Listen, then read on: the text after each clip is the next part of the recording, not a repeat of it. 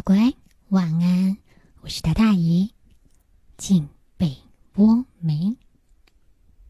赶快躺好哦。今天我们就要来接着听《西游记》。话说，菩萨跟晦暗行者来到了五行山下，看到了孙悟空。那大圣啊，在那是苦苦哀求菩萨，让他出来，给他个改过的机会。但是，菩萨说：“你啊，罪业深重。如果我今天放你出来，你不又要闯祸？那怎么行？”悟空一听，急了：“菩萨，我已经知道错了，我是真心的悔改，求您就慈悲的指条生路。”我情愿修行，哇！他这情愿修行的话一出来，菩萨满心欢喜，于是就对着大圣说：“行，既然你有这个心，等我去东土大唐国寻一个取经人来，到时候就让他来救你，你就跟他当个徒弟，入我佛门，再修正果，如何？”大圣赶忙的答应，他当然想要跟呐。菩萨原本还准备给大圣取个法名，没想到大圣说他已经有名字了，就叫孙悟空。菩萨一听，又是一顿欢喜。为什么呢？因为这孙悟空的“悟”字，跟菩萨之前不是也收降了两个妖怪，他们都是起了个。物字排行的法名，所以呢，菩萨一听，很好很好。交代完毕，菩萨就带着晦暗行者又往东土继续前进。不到一日的光景，他们就来到了长安的大唐国。怎么这么快？因为呀，这菩萨跟晦暗行者是半云半雾来的。一到了大唐国，他们赶紧收掉了云雾。而且立刻变身成两个长着癞痢头、衣服还非常破烂的僧人。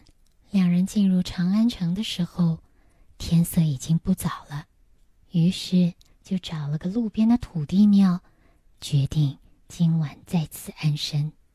隔天天一亮，师徒两人就到长安城里面去，到处访查，看看有没有适合去取经的善人。但是，一连看了好多天，都没能看到一个真正有德性的人。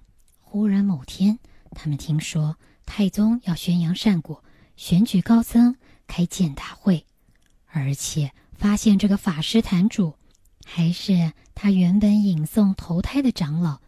菩萨十分欢喜，赶紧拿出佛祖赏赐的这些宝贝：一件袈裟，一个席帐，还有那三个紧箍儿。拿到了大街上去，你就看那袈裟艳艳生光，灿烂夺目。很多人上前去问了：“哎，你这个袈裟卖多少钱呢？”菩萨说：“袈裟五千两，席帐两千两。”这话一说呀，那些人啊就在那拼命笑。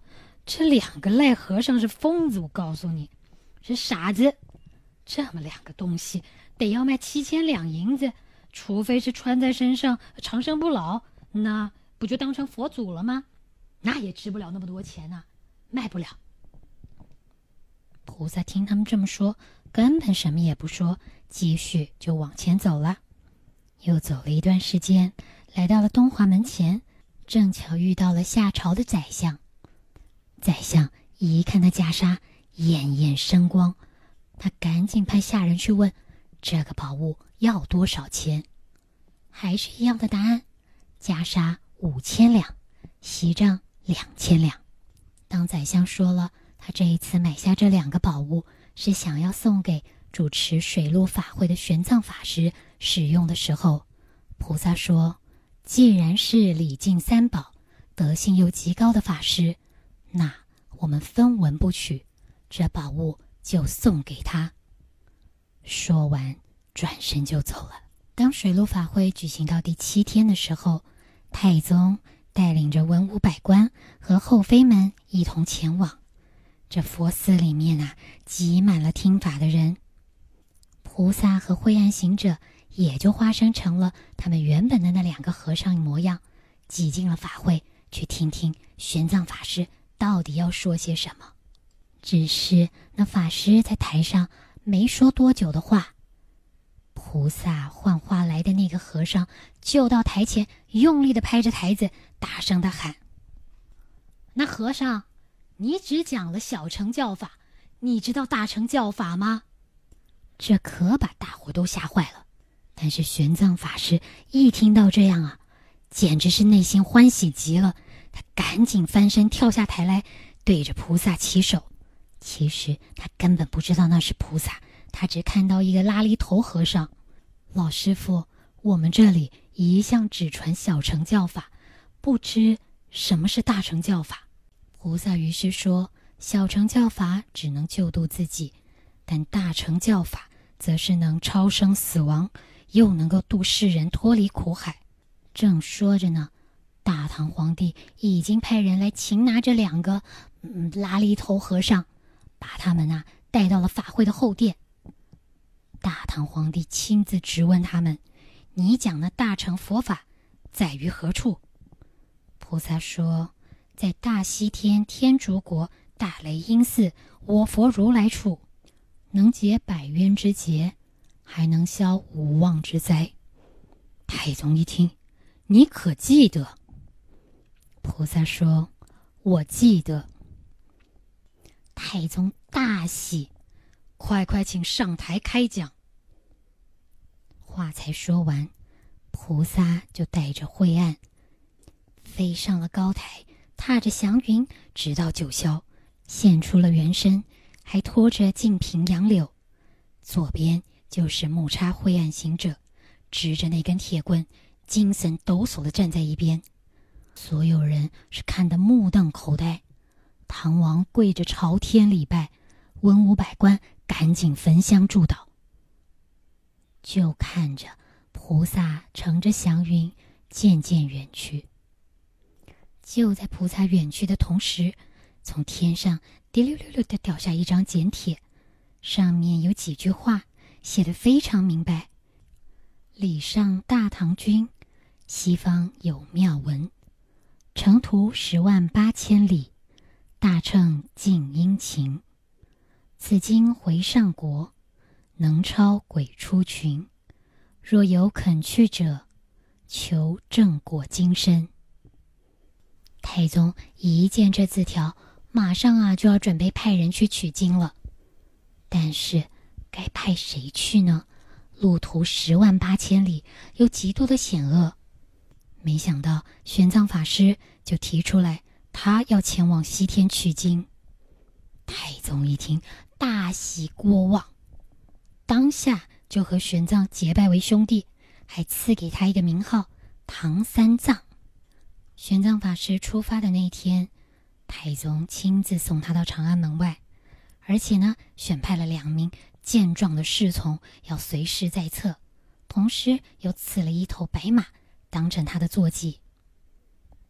一行人。就这么样走啊走的，走了好多天，不知不觉的来到了一座山下。山上的路看起来是崎岖难行，他们只好拨开这些野草，找路前进。结果一个不小心，连人带马就掉到深谷里面了。这一下去，就听到有人在那高喊：“把他们捉上来！”谁？只见啊，狂风滚滚，出现了五六十个妖怪，不由分说的就把他们结结实实的捆了起来，带到魔王的面前。移到魔王的面前，他就让底下的这些手下把那两个侍卫给分着吃了。三藏根本就是吓昏了，他想破头也想不出逃离的方法。没想到眼前突然冒出来一个老头，用手一指。三藏身上捆的那个绳索，噗就断了。老人家又向他脸上吹了一口气，呼，三藏这才醒过来。他一见到老人家，赶紧跪下来，多谢老公公，搭救贫僧的性命。你快起来！老人家说：“看看有没有什么东西掉了。”三藏说：“我那两个侍从被他们给分吃了，但是我还有包裹，还有一匹马。”老人家拄着那个拐杖往一个角落一指：“你看，那是不是你的东西？”“啊，正是，正是。”三藏赶紧捡起了他的包袱，牵着那个马匹，开始往外。跟着老人家慢慢的前行，刚走出洞外，三藏想把马匹拴好，转头跟老人家说声谢谢，没想到一转头，突然看到那老人家已经化成了一股清风，骑上了一个丹顶白鹤，乘着风，倏飞去了。原来这老人家啊是天上的太白金星。他特地来搭救三藏，而且呢，他留下了一个条子，让他知道啊，再往下走，他会有神徒帮助他，千万不要为了路上的艰难而有所抱怨呢。三藏继续前行，没想到才没走多远呢，祸不单行，又碰到了毒蛇猛兽，把他团团围住。他心想，这下可真完了。才在害怕的时候，突然迎面来了一个人，而且这些猛兽一看到那个人的出现，全部都四散逃开。弄了半天，这是一个山里面的猎户，所有的虫兽都非常的害怕。在问明三藏的来历之后，猎户就让三藏跟着他回去，在他家待上一宿。到了第二天。再由猎户送他上路。当他们走到达旦国跟大唐国的国界处时候，突然就听到了山下有人在那儿大喊：“我师傅来了！我师傅来了！”乖，这想也知道谁在山下大喊，是吧？好啦，我们今天先听到这儿。今天这个故事呢？可能听起来有一点点闷，但是乖，要知道整个《西游记》，我们得知道三藏他是怎么被挑选出来，又是怎么走上取经之路的，对吧？好啦，那姨就在这里跟你道晚安喽，乖，赶快睡，姨下回再告诉你，唐三藏是怎么样陆续遇到他这一群神通广大的徒弟们的。快睡喽快晚安拜。